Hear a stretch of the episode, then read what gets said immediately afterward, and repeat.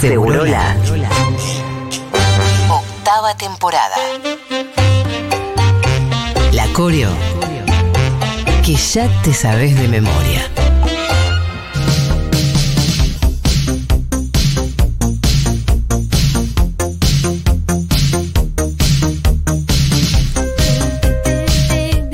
Hola, Luca Fauno. Hola Julito, hola Fito, ¿cómo andan? ¿Cómo estás, querido? Yo bien, ¿Sí? o sea, surfeándola, o sea, Sí, evitando, o sea- esquivando los balazos. Te salió un poco caro pardíaco, o sea. No, o sea, eh, nunca vi, si se fijan en YouTube, a veces hay gente que pone en los comentarios, che, pero ¿por qué? ¿Volvió Caro Pardía? Ah. Que, que- que no es que me están cargando. piensan o sea, que sos. Claro, dicen, Mirá. sí, que copado Caro No, Pardíaco hablando de esto. Che, eh, Lucas, dijiste esquivando los balazos y me acordé el uso que se le daba a la, a la palabra balazo. Balines, No, si sos un balinazo, es un balazo. balín, es un bala. balazo. ¿Qué palabra es un que-. Sí, sí. No sé claro. cuándo murió la palabra, pero. No, igual Mucho en los 90. vengo, vengo esquivando los balazos también. eh, o sea, también de esa manera. ¿Estás bien vos? Yo estoy bien, o sea, igual, a ver, ¿Estás contacto un- estrecho? No, Ah. eh, no, de estrecho nada. Eh, Eh. Dos, tengo dos dosis de AstraZeneca, tengo dos COVID encima. Y ya, Ya. hermano, ¿no? Yo debería tener unos anticuerpos que toso y te pego una trompada, no sé. Sí, la verdad que ya estamos, ya estamos bien. Igual, de to- o sea, a ver, cuidándome, sí en mi entorno, esto, lo que, lo que estamos, lo que charlábamos, hoy escuché crónica, todo, o sea, lo que nos está pasando a todos, de repente empiezan a aparecer, viste, cada vez más cerca esto. No solo los casos positivos, sino los contactos estrechos, eh, todas las situaciones estas de cuidado, que, que es distinto, es muy, lo escuchaba recién a Fito, qué distinto es ahora un diagnóstico positivo o un Sí, contacto estrecho del año pasado. Total. O sea, ahora hay cuestiones de logística, de pensar, bueno, rearmamos esto, lo que íbamos a hacer hoy lo hacemos la semana que viene, no sé, lo pensamos de, de otras maneras. El año Sí, pasado. no hay miedo, no hay miedo ahora. Total. A mí igual sí me quedó el, eh, como ese, ese miedo más grande a, a que contagiarme, me da más miedo ser el contagiador. Bueno, No, ni hablar, pero viste, me, me- me quedó como esa, que obviamente en mi caso también lo, lo asocio a, a VIH, que de repente, no sé, el, el universo dice indetectable igual intransmisible y de repente, pues no misila, mira otra pandemia. Gracias. Mira qué bien. Pero bueno, antes de arrancar quería tirar algunas, contar eh, algunas recomendaciones. En el Centro Cultural Recoleta eh, se inauguró una muestra que se llama Autopercepción. Les invito a que para ir a verla tienen que entrar a la web del Recoleta y eh, reservar turno, que es una muestra de 44 artistas de distintos ámbitos y disciplinas, diseñadores, historietistas, fotógrafos y más, que hablan de esto, ¿no? De la autopercepción, son autorretratos y en general son, como son personas uy, se nos fue Fauno. Abandonó la reunión. Apretó algo, boludo, y se fue. No, no, no, no, no, se cayó, pero. Se cayó como, como eh, Goofy por un pozo. Sí, sí, sí, como que de repente hizo plum, desapareció. Pero, para, Ah, bueno. ¿qué es lo que hiciste, Fauni? Ahí volviste. ¿Qué tocaste? ¿Qué toqué? Cerraste la ventana, decí la verdad. Es obvio, por aparte estabas, a- estabas como excitado hablando y dice, bueno, apretaste un botón. Sí, No, bueno, Sí. un poco. sí, sí, A cerraste me- la ventana. Ni en pedo fue una cosa de, de conexión. No, fuiste vos. Decí Fue- lo que pasó, fuiste vos. La risa, Dios. Me van a reír. Eh, no, no, casi cuento. No importa. ¿Qué? Estaba diciendo. Sí. Centro Cultural Recoleta Sí. muestra eh, autopercepción curada por Patricio Oliver, eh, en la cual, como les decía recién, eh, es muy importante esto, ¿no? Porque muestra distintas formas, distintas facetas de cómo cada artista se muestra. Y al ser personas queer, no solamente eh, vale lo que, cómo nos vemos nosotros, ¿no? Sino también las otras personas. Por Patricio Oliver y Juan Duncan. Así que quienes anden por acá por Buenos Aires, Centro Cultural Recoleta, reserven. Otra pequeña recomendación, eh, nuestro amigo de la casa, a quien queremos tanto, Dani Umpi, Sí. Sacó nuevo material junto a Coglan, así que búsquenle en Spotify, escúchenle, el tema gatos es mi favorito. Ajá. Así que eso también. Y para quienes se quedaron afuera de la fiesta de, de Futu, que es mucha gente, o sea, porque Sí, igual Claro. ahora hay algunos, viste que implementamos la política de devolución. de evolución que estén atentos. Sí, yo estuve, eh, yo quiero decir que me metí en la Deep Web para conseguir entradas. Ay, eh, Bueno. ¿qué? ¿Y conseguiste? Sí, sí, pero porque, onda, quería que vaya. Entonces, Obvio nada. que vos estás invitado, estás hablando de gente, Ay, de amiga. Gente, sí, sí. Sí, ¿no? Yo Sería tengo- raro que vos tengas que entrar a la... Pero qué... No, no. Yo lo que quiero decir es que, dado que hemos implementado la política de devolución para tratar de hacer lo más responsables posibles, va a haber un nuevo stock. Se viene, se viene la, la segunda, Sí. la segunda vuelta. Y eh, antes de, de hablar, porque vamos a hablar un poquito de algunas noticias de lo que fue este 2021. eh, nada, ¿te acuerdas, Julia? ¿Se acuerdan, Fito, cuando les enseñé lo que era American Runway? Sí. en- que es esta caminata que si bien es no, no es chongo, es masculinidad. Ay, ganaste algo, Bebote, te vi en Instagram. ¿Qué ganó ella? Gané la categoría American Runway en, la, en el ballroom de Brandon Fuck el día sábado. Primera vez que desfilaba. Sí, Y- y, ganaste. Ah, y pero eh, naciste para esto, Fauno. O sea, lo más gracioso era que hablábamos con un amigo y decíamos, o sea, la persona más masculina de toda esta, de toda esta, de todo esto, ¿sabes quién es? Yo. Ah, imagínate lo que será el resto, ¿no? Claro, o sea, imagínate, tipo, el que se montó con el más masculino después, si ven ahí en Insta, subí algunos videos, porque era tipo esto, ¿no? Las poses. Y nada, como además, después yo tendría que haber batallado contra European, que es el estilo femenino, Sí, pero como llegó mi mamá Laurent, sí. que hoy es su cumpleaños, familia con familia no batallan, así que el gran prize de Runway quedó en la casa de Tropicalia. En tu casa. Sí, porque familia con familia no batallan. No sé si entendí muy bien todo lo que contaste, pero vos ganaste un premio y tu mamá también. Claro, yo gané en American, el Sí. estilo americano, el estilo Y masculino. fueron Mamá 50 ganó- puntos para Gryffindor, para Kiki Claro. Hufflepuff aquí, para- Mamá ganó en, en el estilo femenino, Sí. que es el europeo. Y al final tiene que competir el de americano contra el de europeo para ver quién gana la Sí, al categoría. final Ah, es pero que vos- hay estilo, hay estilo masculino y femenino. Al final es. En realidad, pero porque es, es pegar la vuelta. Es quienes, a quienes nos expulsaron de las masculinidades, a quienes nos expulsaron de las feminidades, volvemos y las reapropiamos. Es también esto, ¿no? Es justo a la mañana lo hablaba con Rochi Criado. Porque es esto de que yo me considero una marica masculina. Como yo no le voy a ceder a, a los Claro. chabones, a los chongos. Es la los- masculinidad total. No. ¿Sabes qué? Acá, masculina. Marica masculina. Esta es mi forma de ser masculina. Que me fascina. Como reapropiarse de eso, ¿no? O de esos bastiones, también poder expresar la feminidad. Es hermoso ver las competencias por eso. Porque es. eh, porque si no, viste que siempre se nos piensa como un, un tercer género, una tercera opción. Como siempre estar por fuera. Y es como, che, ¿y si quiero esto, Totalmente. Igual, obvio que lo mío era un chiste, pero totalmente. no, no, pero, pero me fascina que lo nombres porque. Mm. no, pero pará, detrás, de- detrás del chiste de Fito, sabemos No, que hay una discusión Es re importante. Pero es que es re importante lo que decís, Fi, porque tiene que ver. ¿Sabes a qué me hace acordar también a cuando hablamos de, de familias, o de tener hijes, o de monogamia, o demás? Es como que siempre las personas LGBT, ¿viste? Se nos piensa como que no, no, no. Che, si Sí, como, y como que sí, como el hecho de estar por, a- por querer estar afuera, pasa con la maternidad también eh, heterosis. Claro. Digo, esto de estar fuera de la norma es no tener hijos, entonces vas a hacer un mandato el no tener hijos también es ridículo. Total, por eso, por eso me parece tan importante cuando nos pinta la absección, expulsarnos, salirnos y demás, también. Pero también volver a esos lugares de los que nos expulsaron y decir, che, esto me pertenece. De hecho, una de las categorías también que me fascina de Ballroom es Face, que en este caso lo ganaron las fabulosísimas eh, primas de la house de Bravía, que Face es, vos vas al jurado y le mostrás tu cara, lo fabulosa que es tu cara, Sí. lo increíble que Y sos. tenés que hacer estos gestos que estás haciendo vos que la gente Sí, sí, puede yo estoy justo haciendo los Pero la cara se compone de algunos maquillajes locos.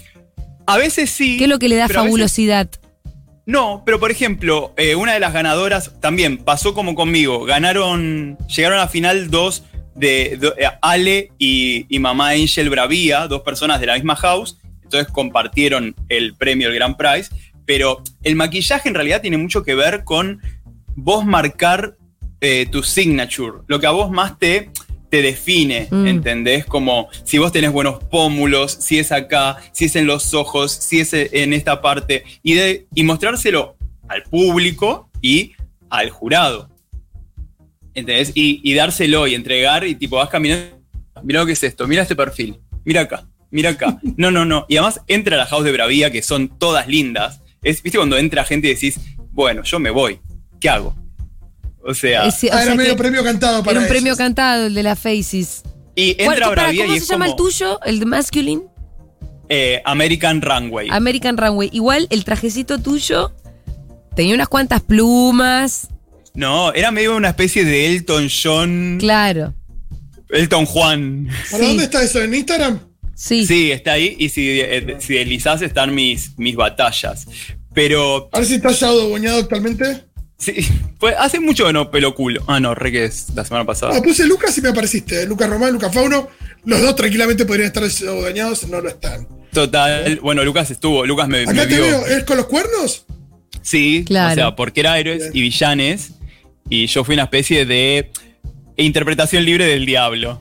El que usaba mucho el antifaz eh, pintado es eh, Michael Stipe, de R.E.M.